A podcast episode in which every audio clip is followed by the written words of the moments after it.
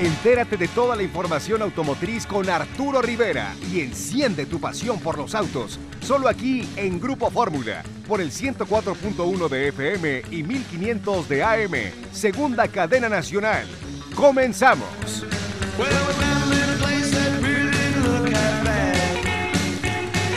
Hola, ¿qué tal? ¿Cómo les va? Muy buenas tardes, muy buenas noches. Bueno, pues ya estamos aquí listos, listos para eh, pues empezar a platicar con ustedes aquí en Fórmula Automotriz, en su programa como siempre, como ya lo saben, la hora feliz de Fórmula Automotriz. Y bueno, pues ya sabe que nos puede escuchar por el 104.1 de FM, por el 1500M en, en la segunda cadena nacional. También nos pueden escuchar vía internet en www.radioformula.com.mx para todo el mundo. Y bueno, nos puede seguir también en las redes sociales. Eh, tenemos ahí un nuevo Instagram que es Fórmula Automotriz FM. Ahí también nos puede seguir.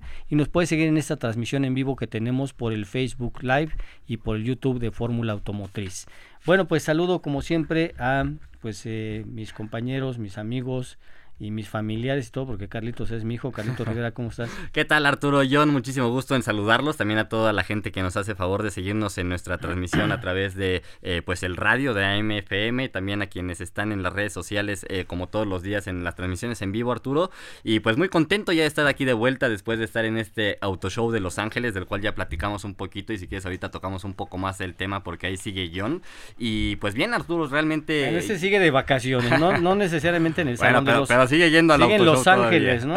Pero no necesariamente está eh, visitando o trabajando en el auto show Bueno, de Los a- Ángeles. ahorita que nos platique qué está haciendo por Ahorita allá. que nos platique. A ver, mi estimado Jonathan Chora, ¿cómo estás?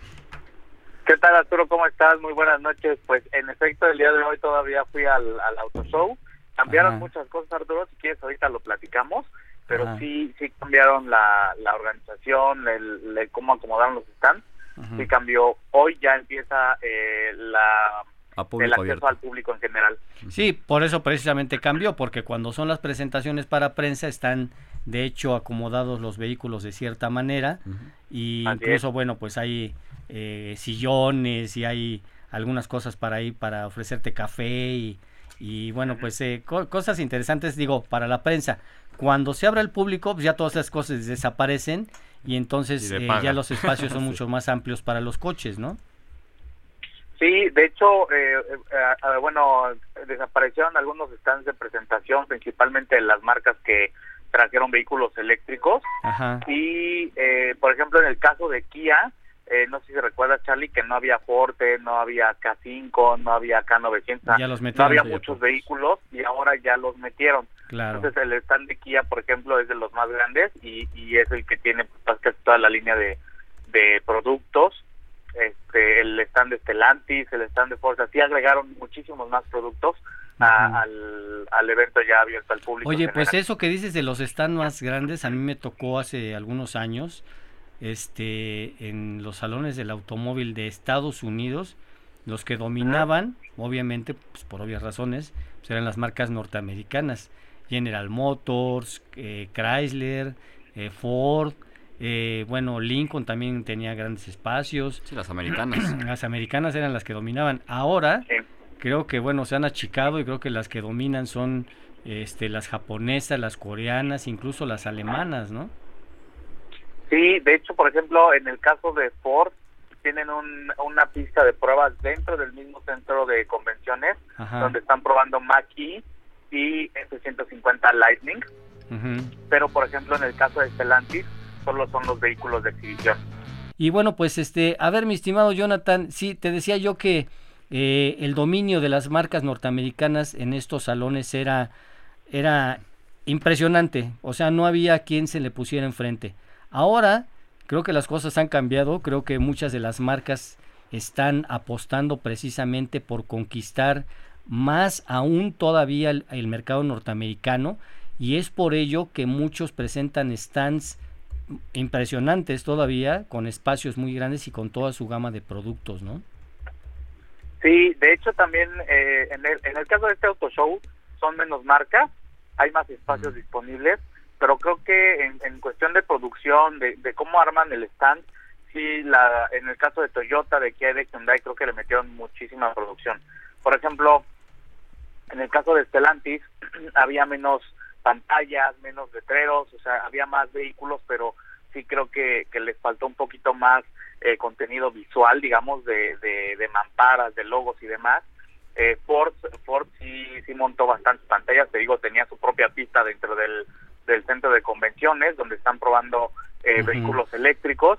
En el caso de Chevrolet, creo que el atractivo principal de su stand fue eh, Z06 con un paquete estético y rampas giratorias, pero definitivamente eh, los, los japoneses y los coreanos sí, montaron una muy buena producción ¿eh? de, sus stands. Sí, de hecho, de hecho Kia desde que llegabas, eh, el principal anuncio de Bienvenido al Auto Show era patrocinado por Kia. Ya dentro de estos famosos postes eran patrocinados por Kia, o sea, realmente sí le invirtió mucho. Y no sé si a ti te tocó ver John, pero también había una pista de pruebas de Jeep en donde igual le metían estas famosas Wrangler y también creo que Gladiator y estaban igual haciendo unas pruebas 4x4, tú te podías inscribir, entonces había mujeres, hombres, interesante, ¿no? Ver cómo la diversidad eh, pues está ahí y todos se avientan a, manejar, ¿no? Oye, ¿qué les pareció el diseño de Wrangler? Sí, impresionante, ¿eh? ¿Te, subiste, Maguito? Sí, de hecho, de hecho Arturo, por ejemplo, en, en la parte de afuera del, centro de convenciones están eh, probando Jeep, están probando productos de Volkswagen, aunque la marca dentro del auto show no está, sí están probando afuera. Eh, había productos de Lincoln, y dentro del auto show estaba más. Oye, ¿viste por ahí el, el, el, ID4 de Volkswagen? No. No, no estaba. Ah, qué raro.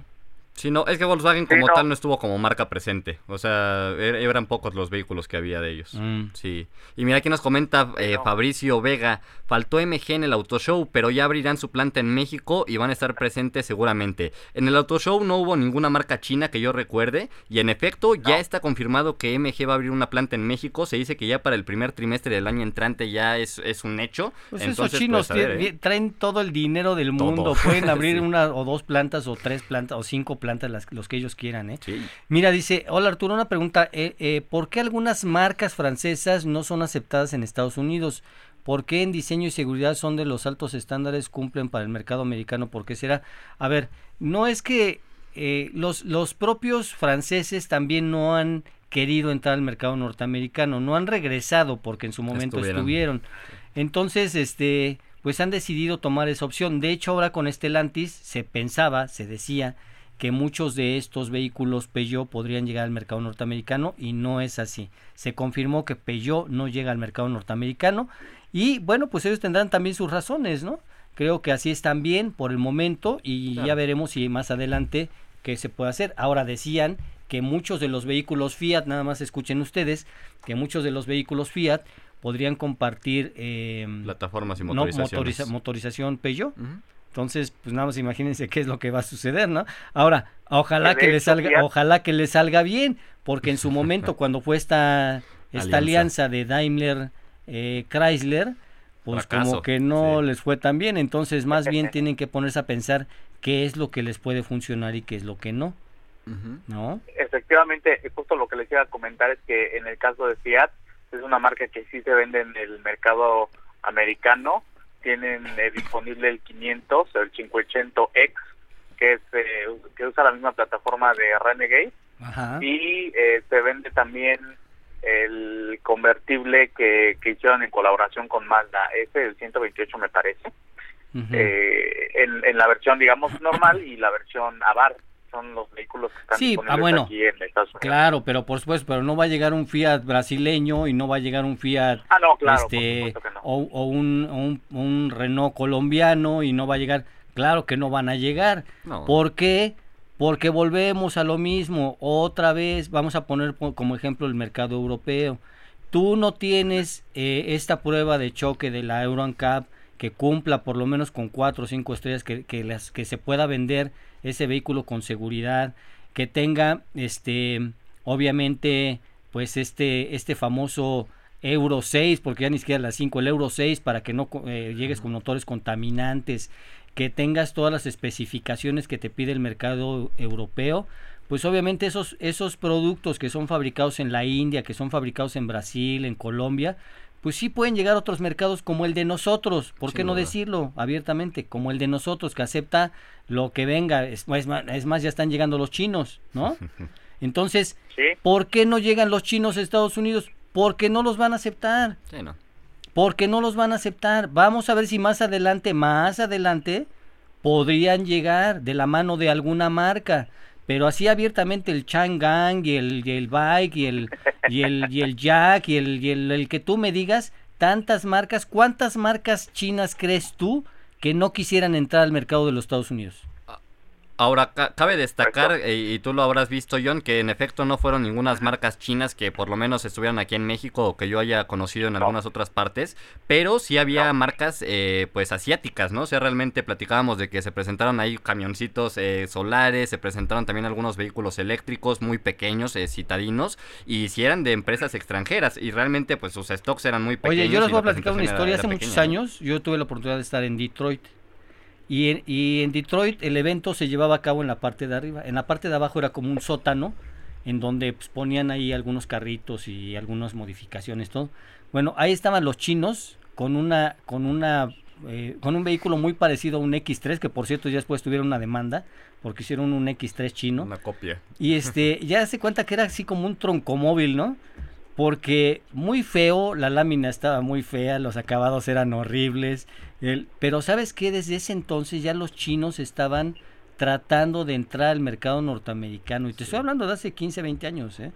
Y no han podido y no han podido y no han podido entrar porque bueno, si con las vacunas no pueden entrar. Sí, es que es eso, no nada más es la industria o sea, Estados, Estados Unidos no los deja entrar porque les parte el mercado. ¿No? Pues ve el caso con Huawei cuando, cuando Trump los, los vetó durante mucho tiempo. O sea, tú nada más, tú nada más imagínate que los dejen entrar y que tú digas, a ver, Promedio un coche vale, ¿qué te gusta? Este, 400 mil pesos, 20 mil dólares, ¿no?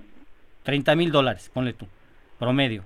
Y que lleguen los chinos y ahí sí llegan con, toda la, mala hazaña de decir, pues yo les voy a vender el mismo, muy parecido, con más tecnología, se los voy a vender en 20 mil.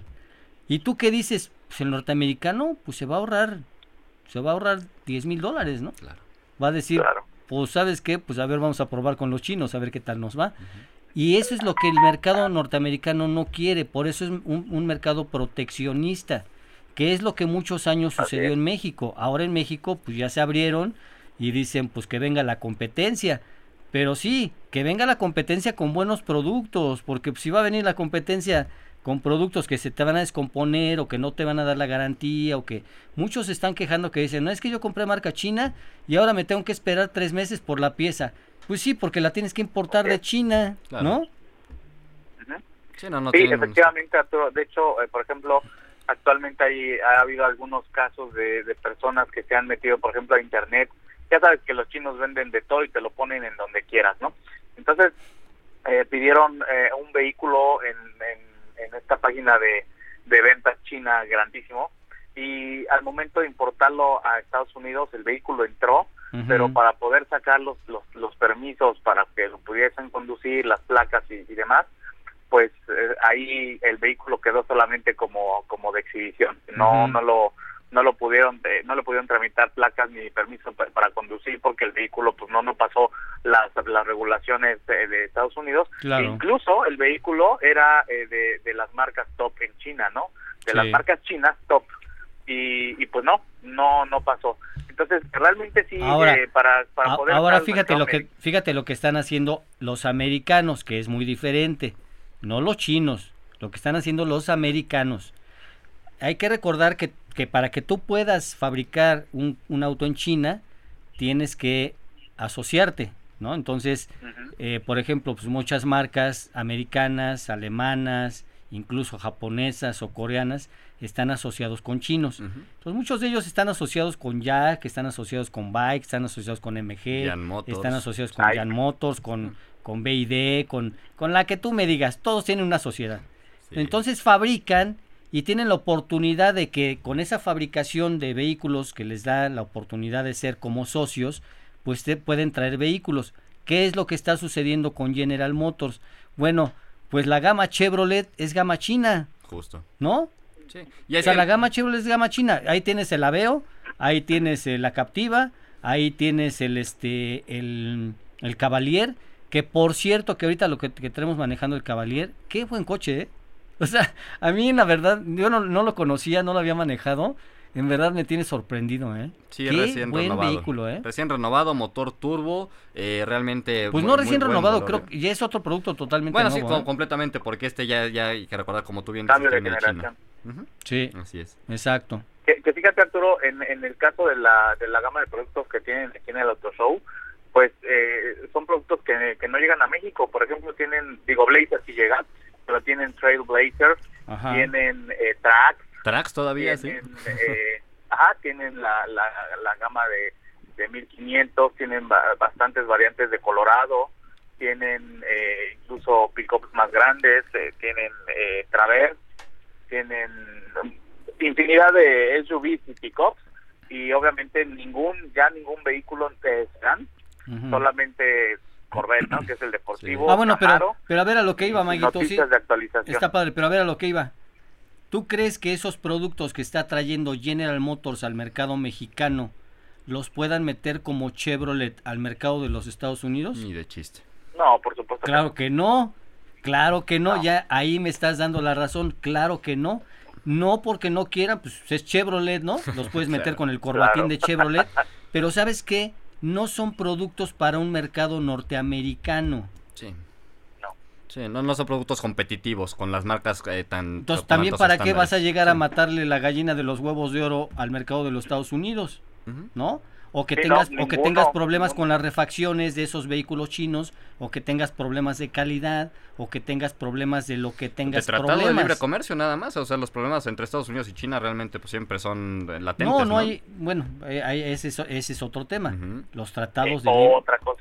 los tratados y los impuestos y los bla bla bla, ¿no? Sí, sí, sí, los Y lo que yo les decía, si simplemente lo vemos con las vacunas, o sea, si no te valen la vacuna china en Estados Unidos, ¿qué quiere decir que pues tampoco te van a te van a aceptar que les mandes cualquier cantidad de porquerías, ¿no? Sí, solo, solo y los que del- y Por que supuesto, acuérdate y que acuérdate que el iPhone, el iPhone de Mac, este famoso teléfono que nosotros tenemos todos es chino, es maquila china, Diseñado en California, ensamblado en China, así es. diseñado en California y es maquila china, ¿no? Así es. Y sí, Sí, y algo claro. curioso, fíjate que, que nosotros teníamos la duda ahí en el auto show de quién era la marca que más vendía en Estados Unidos. Y curiosamente es Ford, o sea, Ford este año le ha ido muy bien. Y el año pasado me parece que fue Toyota. Entonces ahí realmente es donde estamos Toyota. viendo eh, pues la competencia, ¿no? O sea, Toyota No, a, un- a un Ford le ha ido muy bien y a Toyota no le ha ido nada, nada, Pues nada para ser líder en Estados Unidos donde dominaban las tres americanas, a mí sí se me hace increíble, ¿no, John?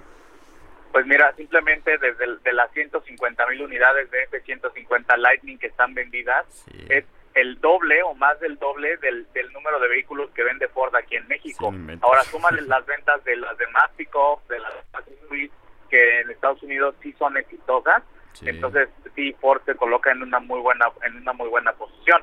Eh, de hecho, aquí en, en la zona de, de Los Ángeles hay muchísimos vehículos eh, Ford, eh, principalmente, ¿no? Expedition, Explorer, eh, se ve mucho en Mustang, y aquí en Los Ángeles, ¿no? Digo, Sí. en Los Ángeles sí se Sí, diferencia del pero si te vas al, país. pero si te vas al área de San Francisco, toda esa área de la bahía, toda esa área, eh, hay mucho Mini, mu- mucho vehículo pequeño, mucho Toyota Corolla, Corolla y Camry eh, es lo más mucho, vendido. mucho Camry, Sí. mucho este, Claro. eh, mucho Tesla, o sea, son, aunque Sí. estés- estás dentro de- del mismo estado de California, Sí, como cambia. la, claro. la, este, la compra de los, de los, eh, de los vehículos es totalmente diferente. Claro, claro, por supuesto. Eh, Por ejemplo, eh, muy cercano al Auto Show, ¿te diste cuenta, Charlie? O bueno, no sé si los viste. Había mucho Porsche, Alfa Romeo, este, Sí. BMW, y te empiezas a mover hacia otras zonas y como dices, ¿no? Van cambiando las preferencias Sí, de, sí, sí. de- de- de compra de los, de los vehículos. Yo, yo ahí en el hotel que me quedé afuera había cinco Aston Martins igualitos. O sea, nada más cambiaba el color y que unos eran coupés y otros convertibles. Pero yo vi Aston Martin, o sea, una locura, ¿eh? Impresionante. Bueno, todos esos condados, el condado de Orange, el, este, de Pomona, de to- todo es, todo es- Beverly todo es- Hills, todo, todo- ¿no? toda Todas esa área de Beverly Hills, to- toda esa área, pues vamos, pues, Mucho Range Rover. sí, ves inventes. exactamente mucho Range Rover, Así es. ¿no? Sí. Y que por cierto, que por cierto en la entrevista que le hicimos a, a, A este Rodney. Rodney, pues nada más déjame decirte que todo lo que llegó a México ya está vendido. Y qué bueno. Todo, ¿eh? O sea, Wow. todo. Las, las, las Defender, este, las Range Rover, las Evoque, todos los coches que trajeron o que, o que están sobre pedido ya y pagados y apartados, todos están vendidos. Claro. Pues a mí me sorprendió que, el director de la marca dijera que Defender es su, es su vehículo más vendido, ¿no? Yo me hubiera esperado Evoque o Discovery Sports, pero los más baratos. Defender. sí. Defender, imagínate, imagínate cuánto cuánto dinero este hay en esas ventas, nada más, ¿no? Para que te des una idea. Sí, no, realmente ahí el, ahí el negocio, por ejemplo, de la personalización es muy grande, no solamente de Jaguar Land Rover, sino de marcas como Mira, dice, dice Dragón, en Oklahoma circula cualquier auto siempre y cuando no esté oxidado, que corresponda a la tecnología con el auto, por eso los chinos no entran, les falta ver más box. Pues no es que quieran, los chinos quieren entrar, eso no tienen problema, los chinos quieren entrar, el día que les abran la puerta se meten, ¿no? El día que les dejes la puerta abierta, ya que arreglen todos sus problemas y bla, bla, bla, y bla, bla, se meten. de hecho, no sé si vieron ustedes la noticia, la, esta noticia en donde precisamente la nación más poderosa en este momento no es Estados Unidos, es China. Económicamente hablando, China ha superado por mucho a los Estados Unidos. Sí, yo estaba viendo un mapa del Tratado de Libre Comercio y era hace 10 años y comparado con la actualidad, hace 10 años Estados Unidos tenía casi todos los países en Tratado de Libre Comercio, hoy eh, China lo supera por un 50% en tratados, entonces realmente es impresionante lo que hace, cómo exportan, cómo fabrican tantas marcas, incluso americanas, ¿no? Como tú lo comentabas, el caso de esta famosa marca de la manzana, pues sí, es ensambla, eh, diseñado en, Estados Unidos, pero se ensambla en China y bueno, como eso muchísimas marcas de computadoras, de vehículos, eh, de refrigeradores, de, cualquier tipo de, cosa, ¿no? Entonces realmente un país eh, que va a seguir creciendo, pero yo realmente sí no creo que vayan a entrar al mercado americano. Y oye Arturo John, fíjense que el día de hoy Ford eh, México, la planta de Hermosillo, cumple 35 años. realmente es una planta que ha puesto el nombre de México muy en alto. esta planta hace 35 años inició con una inversión de 6.500 millones de pesos. empezó produciendo 130 mil unidades anuales y pues bueno, ahora ahora realmente es que ya ha cambiado mucho. Ahora se produce ahí lo que es Ford Bronco Sport y Ford Maverick, que tuvimos oportunidad de verlas ambas ahí en Los Ángeles. Eh, y pues bueno, están, ah, ya han producido en estas dos décadas 6 mil millones de dólares. Han producido 6 millones 129 mil 113 millones de vehículos para exportación y consumo local desde su inauguración en 1986. Eh, entonces, pues bueno, realmente dicen que la planta de Ford Hermosillo va a seguir creciendo y que es una de las principales aquí en el, en el mercado mexicano, Arturo. Hay que recordar que Ford, eh, pues tal vez no le vaya también en ventas, pero en cuanto a producción le va impresionantemente bien. Eh, tiene planta de motores, tiene planta de vehículos donde, como comentábamos, se fabrica eh, se fabrica Bronco, se fabrica Maverick. Entonces, verde, sí, sí, sí. Entonces realmente Ford va con todo en, el tema de producción y pues felicidades por este aniversario a, a la planta de Hermosillo. Oye, bueno, ah, dice, dice, los chinos ya están en Europa, ¿por qué no pueden entrar en Estados Unidos? A ver, mi estimado Punk, te voy a explicar por qué los autos, eh, los, eh, los autos chinos ya están en Europa. Porque la marca, hay que recordar que estamos hablando de cosas diferentes. ¿eh? La marca MG es una marca inglesa, Motor Garage. Es una marca que, que desde hace muchos años... Morris. Este, Morris Garage, que, vende, que vende o vendía productos hasta que desapareció la marca. La marca como tal la compra una marca china, ¿no? Que es, que es creo que es este... SAIC.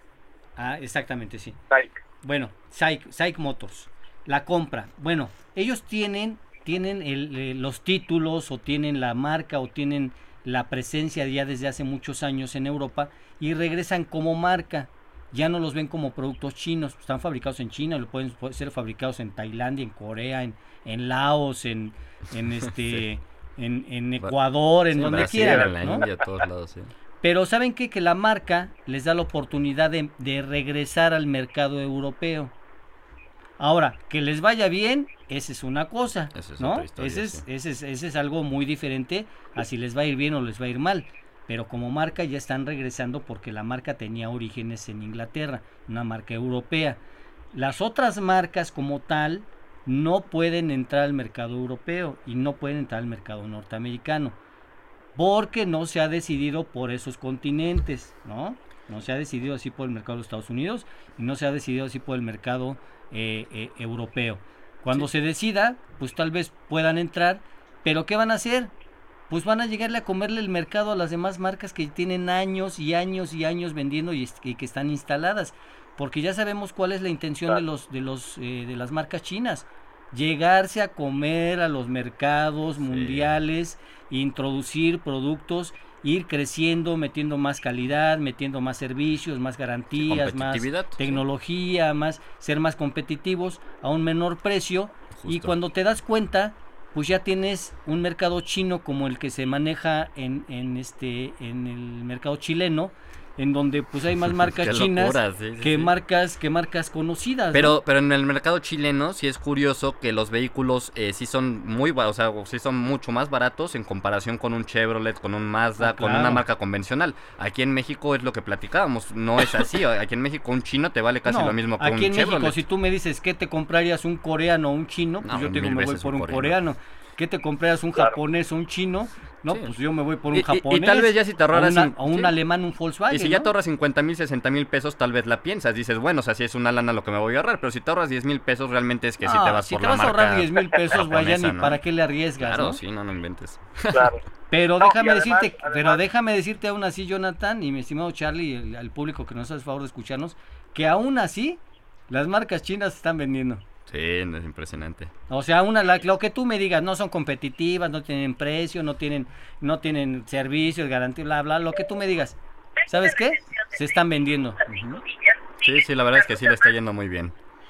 Y, que le eches 10 dólares, Maguito, a, la recarga. Échale a la recarga 10 dolaritos.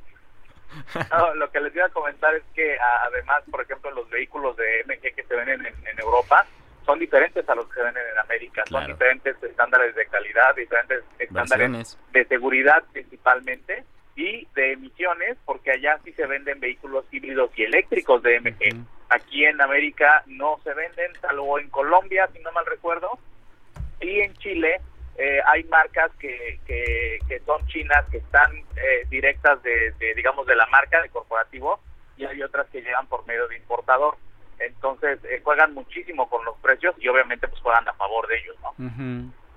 Sí, mira, aquí dice que este el Peugeot 3008 ya fabricó un millón de unidades, sí, es una, ese sí es una noticia, ¿eh?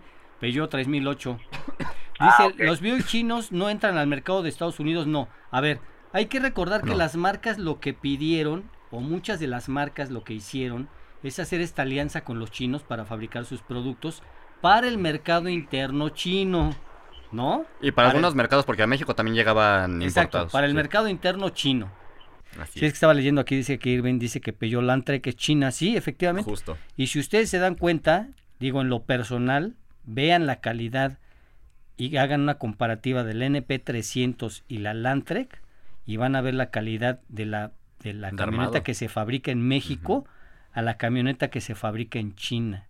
Y hasta ahí lo dejo, para que no crean que soy tendencioso y que estoy a favor de una marca y estoy... No, no, no, no. Chequen ustedes de, de, de, de, de propio, vayan a la concesionaria, chequen los plásticos, chequen el tablero, chequen el diseño, chequen, chequen todo y luego chequen NP300 que sería la competencia, digamos, directa, o una L200 de Mitsubishi o una, una Hilux, ¿no? Ese segmento y van a ver lo que yo les estoy diciendo de los productos chinos. Al momento, yo no sé si en 5 años o en 10 años estos vehículos superen la calidad de muchos productos nacionales o internacionales, ¿no, Jonathan? John, ¿andas por ahí? Y aparte, sí, aquí estoy, ¿me escuchan? Sí, ya. Pues tú trajiste la Landtrek, a ver, ¿cuál es tu opinión? Sí, mira, en, en el termotriz se mueve bien la camioneta, sin embargo, creo que la calidad de interiores eh, sí, sí le hace falta ahí al, producto y principalmente por el precio, Arturo, porque la versión más equipada está sobre 650 mil pesos. Entonces, cuando cuando ves el precio y comparas eh, la, calidad de los materiales, creo que sí te acaba de ver mucho. o sea, a ver, pero en el tren motriz se mueve bien. Sí, bueno, por el momento, porque es una camioneta nueva, ya sería el colmo que dijeras tú, bueno, también el tren motriz de nueva no se, no se mueve bien, ¿no? Acuérdate que es una camioneta de trabajo. Yo quiero ver en dos o tres años si esa camioneta de trabajo es Landtrek, porque mucha gente la compra porque es una camioneta de trabajo. multiuso. Va a estar, obviamente, en las condiciones que se encuentra en una NP300, que tú las ves las camionetas de dos o tres generaciones atrás, las NP300, y siguen funcionando. Sí, es impresionante. Entonces yo quiero que tú me, yo quiero, exacto, yo quiero que tú me digas, sabes que ya pasaron cinco años, vamos a ver la Landtrek, oye qué bien se mueve, se maneja muy bien y los materiales, bueno, están medio, medio raquíticos, pero pero siguen funcionando. O revéndela, revendes una NP300 de hace dos, tres años, se revenden muy ah, bien, revendes una Landtrek, Bueno, de hecho es una de, de, hecho, a ver, vamos a poner ahí el ejemplo, y digo, es, es un mal ejemplo, es una de las más robadas Sí, justo. Sí, por ser de las más vendidas. es una de las, más, robadas porque pues, una es una de las más vendidas, pero también es una de las más funcionales. Sí. Entonces, pues también por eso se la roban. Así es. Sí, realmente muy interesante. Sí, no, este además, Adelante, además, en el caso de, de NP300 tienes muchísimas versiones, ahora sí que se adapta a tus necesidades de trabajo.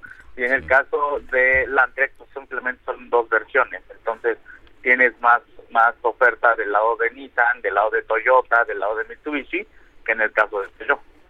Sí, mira, aquí dice Dragón, a Sergio Olivera se lo enseñé, la distancia entre ejes es igual, la suspensión es casi igual, el motor y caja son de otro fabricante. Puede ser, nada más acuérdate que aquí hay que recordar, y para los que no lo saben, que hay fabricantes comunes. Por eso cuando dicen suspensión tipo McPherson, y tú ves en la suspensión tipo McPherson en Nissan, y la ves en Ford, y la ves en bla, bla, bla, y esa suspensión tipo McPherson, bueno, McPherson fabrica suspensiones para muchos autos o para muchas marcas. Entonces tú te vas a dar cuenta que las cajas, por ejemplo, la CBT, cuando se trae una CBT, pues es una CBT muy similar a la de una marca que a la de otra, ¿no? Entonces hay que recordar que hay mucha proveeduría común. Por eso muchos de los vehículos en ciertas cosas, no en todo, ¿eh? Para que no vayan a decir que, que todo es igual, en ciertas características de los coches muchos son iguales. En ciertas cosas. Bolsas de aire no en otras estas eh, los de Takata o Takata pues que fabricaban las bolsas de aire. sortían más de pues, 18. pues fabricaban para qué 18 marcas, ¿no? Más de 18 marcas. Entonces, imagínate, tú dices, "Ay, no es que el vehículo es japonés, bueno, pues se las fabrica. El vehículo es alemán, pues se las fabricaba. El vehículo es japonés, se las fabricaba, La globalización a todo lo que da Las llantas, a ver, es que no las llantas son exclusivas de tal mar, no de tal producto, ¿no? Ahí entra Michelin, entra eh, Bridgestone, entra Goodyear, entra Pirelli, entra Hancock, entra, entran todas. ¿Con qué llanta quieres? ¿No? Entonces, no es exclusivo o no es que le copiaron o no es que le o es que, que, este pues que le sacaron fotos y lo hicieron igual. No, no, no, no. Aquí hay proveeduría que es una proveeduría general, ¿no? Entonces, sí, vamos, qué bueno que trae ese tipo de suspensión y qué bueno que trae ese tipo de caja y qué bueno que trae ese tipo de amortiguadores, porque ya sería el colmo que también fuera fabricación china y que salieran, pero para el perro, ¿no?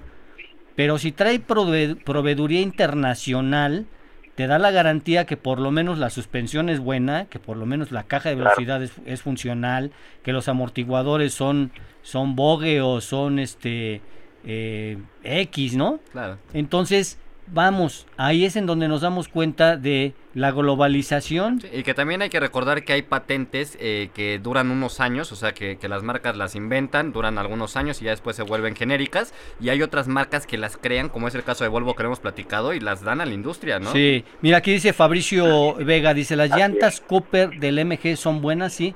De hecho, Cooper, Tires es la marca de llantas más vendida en Estados Unidos, aunque usted no lo crea. Cooper Tires. Sí, ¿eh? sí, sí. Y así es. Y también nos preguntan aquí eh, Gustavo Yescas que si recomendamos el Oxyfuel. Eh, pues sí, yo, yo, la verdad es que... Pues mira, es una combinación, ¿no? Para que le tienes que poner cierto porcentaje a la gasolina para que te dé un mejor rendimiento. Es correcto. Sí, sí, pero sí tienes que checar dependiendo de tu vehículo cuánto porcentaje se le tiene que poner y no se le pone de, un solo golpe, ¿no? Es gradualmente. Mira, aquí dice Skull, dice, bueno, cuando salió Spark clásico, solo había una marca de llantas que tenía la medida indicada y esas eran las Hancock. Exacto. Bueno, pero Spark clásico sí traía unas llantitas de, como de moto, ¿no? las famosas llantas de galleta, ¿no? Sí, impresionante. Oigan, y también fíjense que eh, ya, se, ya habíamos platicado sobre la llegada de Hyundai Palisade 2022 aquí al mercado mexicano. Eh, a llegar en una única versión, Arturo, John, tú tuviste oportunidad de verla también por allá. Eh, llega con un costo de 1.059.700 pesos. Es la SUV más grande del portafolio de la marca. Y pues bueno, cuenta con un motor 3.8 litros con 6 cilindros, transmisión automática de 8 velocidades. Eh, en conjunto producen 291 caballos de fuerza y 262 libras-pie de torque. Eh, dicen que tiene uno de los más avanzados sistemas de seguridad gracias a la integración de Smart Sense de Hyundai. Y pues bueno, ofrece un espacio muy amplio. Realmente aquí sí las tres filas creo yo que sí caben adultos. Eh, su tercera fila ya plegada es de 1297 litros la cajuela. Entonces muy, impresionante el tamaño. Y ahora pues ya se lanzó la preventa Arturo John eh, de esta Hyundai Palisade. Se puede apartar con 20 mil pesos a partir de hoy y hasta el 7 de diciembre.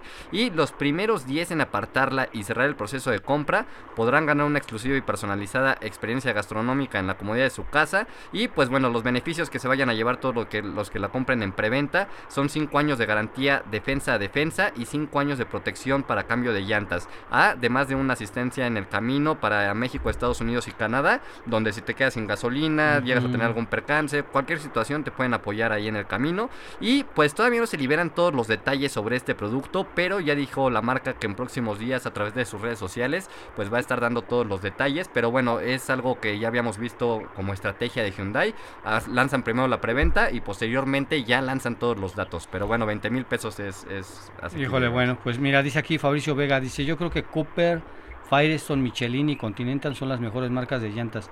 Pues déjame decirte que muchos la apuestan. Hay de todo, ¿no? Hay de todo porque imagínate cuando entró, este, se salieron precisamente Michelin y se salió también Goodyear de la Fórmula 1 pues entró al quite, entró al quite este Pirelli.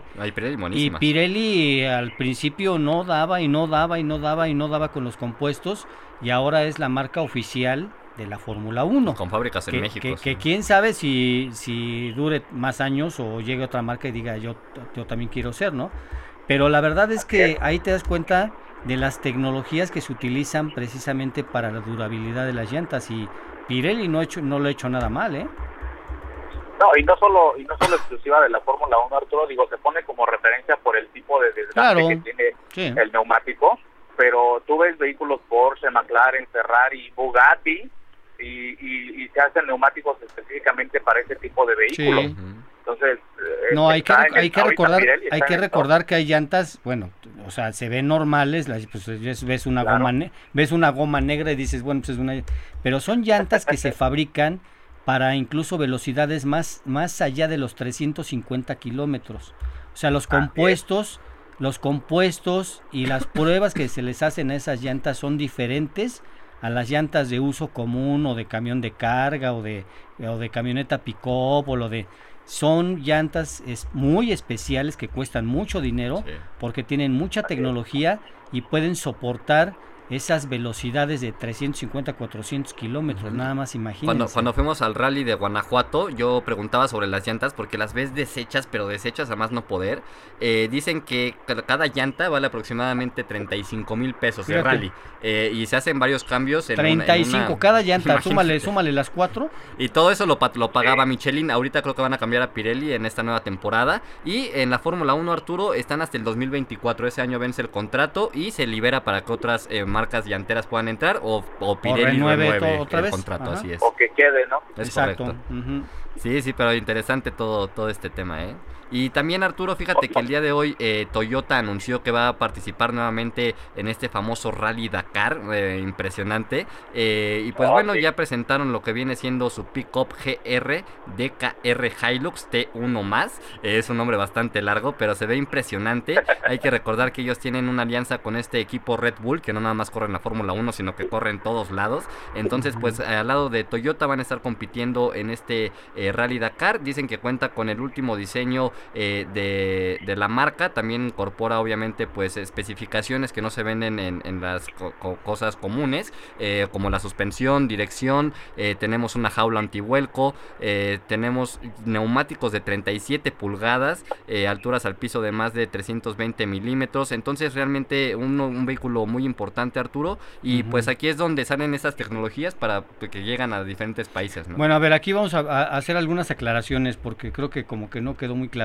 Adelante. Dice School, dice, mejor para qué coche, conducción y terreno. Es subjetivo. En México los mejores son los compuestos duros, las suaves se van muy súper rápido.